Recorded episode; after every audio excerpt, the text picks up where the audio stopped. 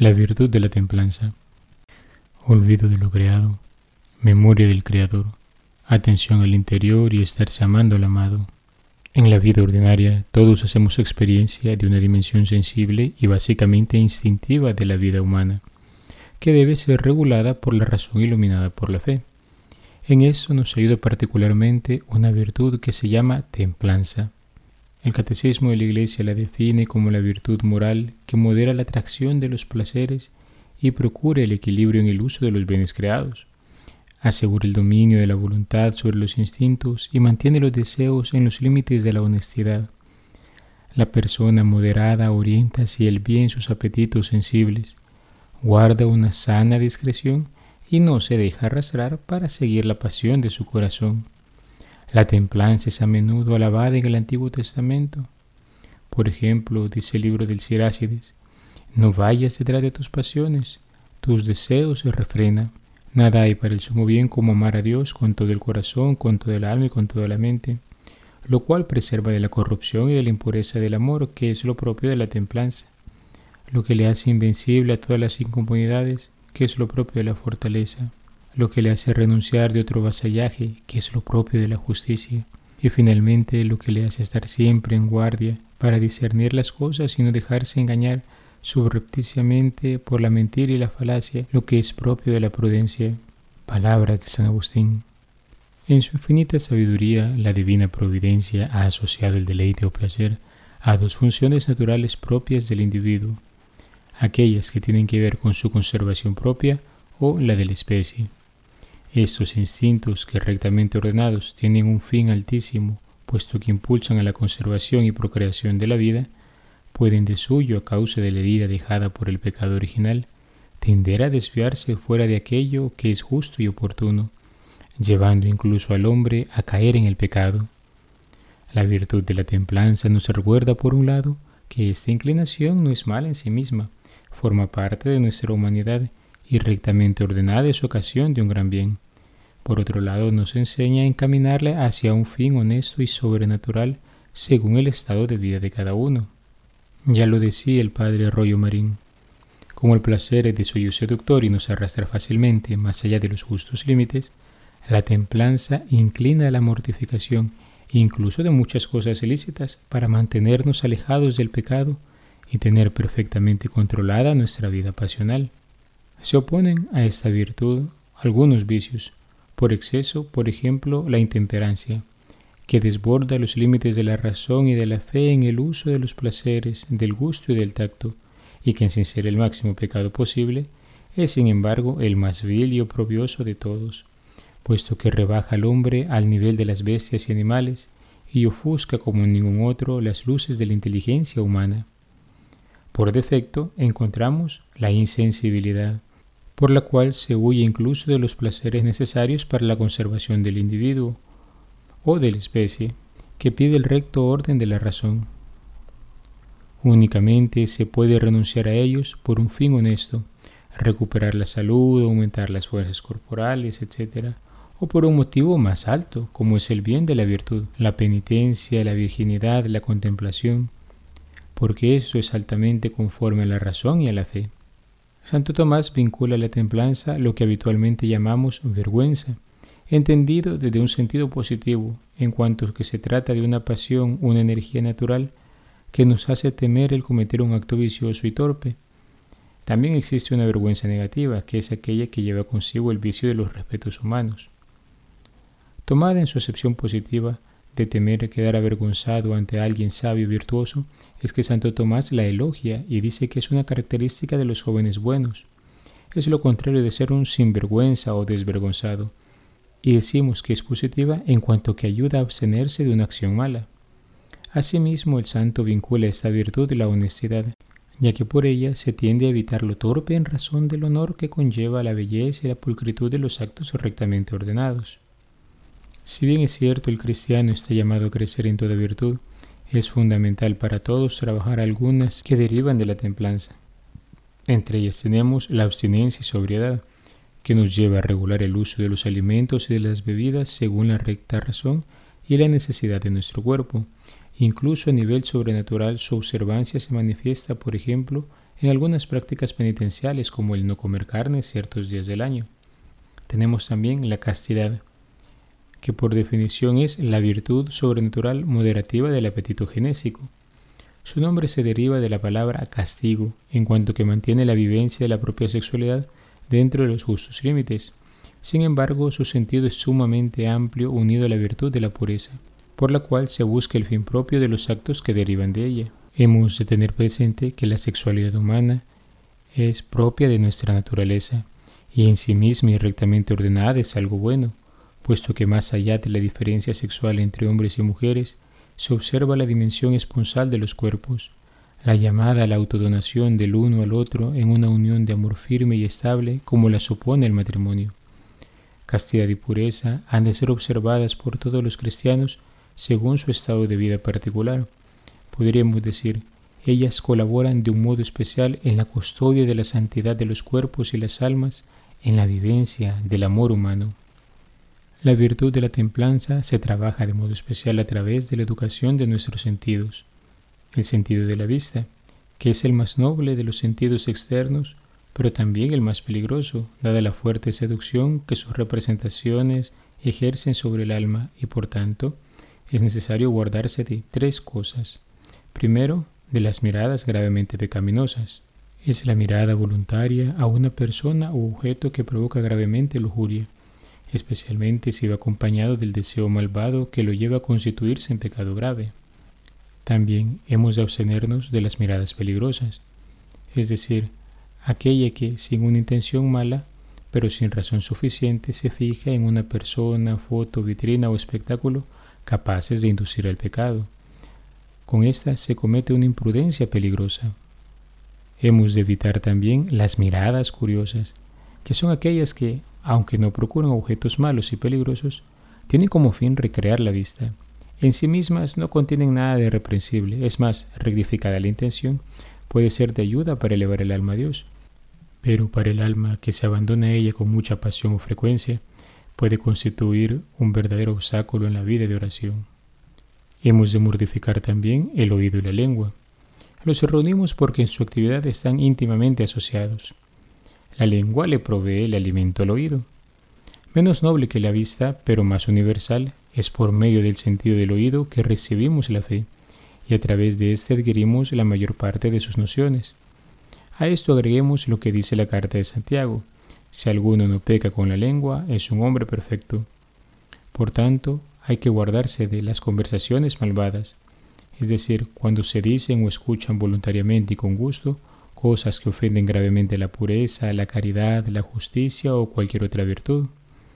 También hemos de abstenernos de conversaciones frívolas, que no son gravemente ilícitas por su objeto o intención, pero tampoco se justifican ni hay necesidad de ellas, ni para utilidad propia ni para la del otro. Y hemos de practicar conversaciones útiles, que derivan en utilidad, valga la redundancia espiritual o material para el prójimo, son lícitas, convenientes y aconsejables.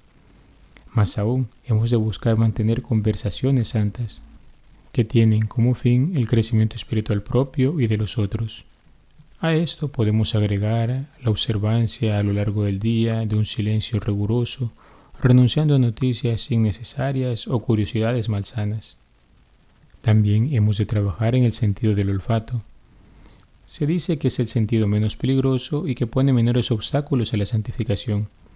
Aún así, es necesario hacerlo dócil a dos extremos. A tolerar los olores desagradables cuando la caridad o la conveniencia lo exijan y a moderar el uso de perfumes, los cuales, aunque no son pecado alguno, pueden denotar cierta sensualidad. El sentido del gusto. En razón de que la inmoderada ansia de comer y beber pueden constituir un obstáculo a la vida espiritual y por tanto debe ser regulado. No comiendo fuera de horario sin necesidad, no comiendo con demasiado ardor, no procurándose alimentos exquisitos, no procurándose alimentos preparados con excesiva refinidad y procurando no comer excesivamente. También hemos de trabajar el sentido del tacto, pues es el más extensivo y susceptible de caer en el peligro. Debe ser purificado, privándolo de aquello que lo alienta y practicando la mortificación, sobre todo a través del trabajo físico y las pequeñas mortificaciones corporales ordinarias, hechas de pequeñas renuncias prácticas con asiduidad y perseverancia. Existe una virtud, hija de la templanza, que nunca podemos obviar de meditar. Esta es la humildad. Por definición, ella nos ayuda a regular el afán desordenado de propia excelencia, es decir, es la virtud opuesta a la soberbia. Pero, ¿de qué manera lo hace? Podríamos responder a través del realismo. Es famosa la afirmación de Santa Teresa cuando dice, humildad es andar en verdad, que lo es muy grande no tener cosa buena de nosotros, sino la miseria y ser nada, y quien esto no entiende, anda en mentira. A quien más lo entienda, agrada más a la suma verdad, porque anda en ella. Esta afirmación de la doctora del Carmelo es para nosotros una gran luz, porque nos hace ver cómo el humilde ante su limitación no se escandaliza, sino que la asume con profundo realismo. Por ello, si llega a equivocarse en algo o si llega a pecar, no se paraliza de miedo cayendo en la desesperación. Sabe que no es ángel de luz. Tampoco llama al bien mal ni al mal bien, sino que reconociendo su debilidad, se pone en camino de conversión. Por eso decía un maestro de vida espiritual, Rushbrook, nuestros pecados se convierten para nosotros en fuente de humildad y amor. Y ese, queridos hermanos, sabiendo que no podemos salir de las situaciones que nos limitan por nuestras solas fuerzas, entonces es que nos abrimos a la potencia divina, nos abrimos a Dios, y por ello el humilde goza de paz. Ciertamente no deberíamos tener que caer, afrontar situaciones límites o desastres para volvernos al Señor, pero usualmente ellas nos recuerdan nuestra realidad, porque en ellas somos probados y vemos nuestro temple, y por bien que nos pudiera haber ido, vemos que no lo podemos todo, y esto nos hace tanto bien. De hecho, el psicólogo italiano Roberto Marchesini, por ejemplo, vinculará la humildad a la sana autoestima. Dirá que tener una buena autoestima no significa tener necesariamente una buena opinión de sí mismo, la palabra autoestima viene de autovaloración, automedición, es decir, conocimiento de sí, de los propios límites y de las propias posibilidades. Una buena medida no es aquella que del resultado más agradable, sino la que se aproxima más a la realidad. Podríamos decir también que en términos teológicos una buena autoestima se llama humildad. Por oposición, orgullo y pusilanimidad son los correspondientes teológicos de aquello que en psicología se llama narcisismo y menosprecio de sí. Esto lo dice en su obra Aristóteles y Santo Tomás y la psicología clínica. Ahora bien, el cristiano no encuentra su paz solamente en saber aceptar que tiene límites, no, sino que encuentra su paz en saber que hay uno más grande que él que le sostiene y lo eleva a las alturas de su vocación. El cristiano se sabe hijo de un Padre que todo lo puede, por tanto, no tiene necesidad de controlarlo todo. No tiene que vivir lamentándose que no puede hacer todo lo que quiere. No tiene que perder la vida en el afán de dominio. No hay necesidad de todo eso, porque el Padre que le ama hará concurrir todo para su bien, como dice San Pablo en la carta a los romanos. Continuaba Rushbrook diciendo que cuando el hombre considera en el fondo de sí mismo, con ojos encendidos de amor, la inmensidad de Dios, cuando el hombre, al volver enseguida su mirada hacia sí mismo, cuenta sus atentados contra el inmenso y fiel Señor, no conoce desprecio suficientemente profundo para darse satisfacción. Cae un asombro extraño, asombro de no poder despreciarse con suficiente profundidad. Se resigna entonces a la voluntad de Dios y en su abnegación íntima encuentra la verdadera paz, invencible y perfecta, la que nada turbará, porque se ha precipitado en un abismo tal que nadie irá a buscarle allí. Me parece, a pesar de ello, que estar sumergido en la humildad es estar sumergido en Dios, porque Dios es el fondo del abismo, por encima y debajo de todo, supremo en la altura y supremo en profundidad, porque la humildad como la caridad es capaz de creer siempre. La humildad es de tal valor que alcanza las cosas más elevadas para enseñarlas, consigue y posee lo que no logra la palabra.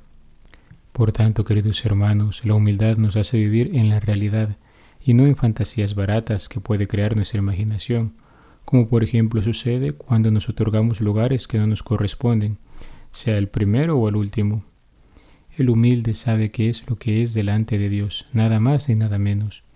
Por ello es feliz, porque no se frustra frente a lo que no puede controlar, ni se afana por tener que controlar excesivamente aquello que sí puede. La humildad no es una virtud de abogados. De hecho, ella nos abre de un modo maravilloso a la magnanimidad en la búsqueda de la santidad. Santo Tomás lo recogía bellamente en un comentario de la carta a los hebreos.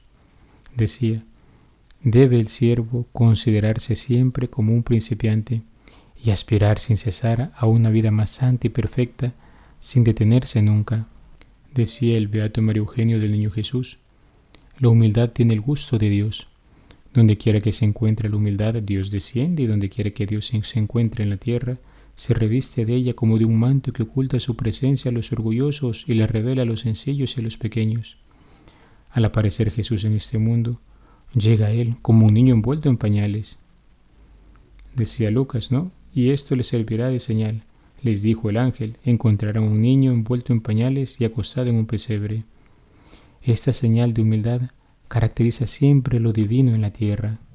Queridos hermanos, concluimos ahora esta sección que comenzamos un día considerando la lucha contra los principales enemigos del alma, el mundo, el demonio y la carne, y de cómo hemos de enfrentarlos.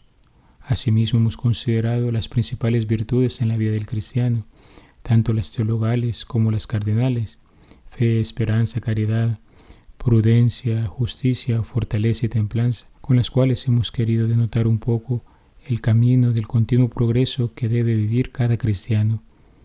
Pasaremos el día de mañana con la meditación sobre otros aspectos y consideraciones que hemos de vivir día a día para poder mantener también viva la vida de la gracia que hemos comenzado a desarrollar. He sido el Padre Juan Carlos Cuellar desde la parroquia Santa Alicia en Altavista. Que Dios te bendiga. Alabado sea Jesucristo, por siempre sea alabado.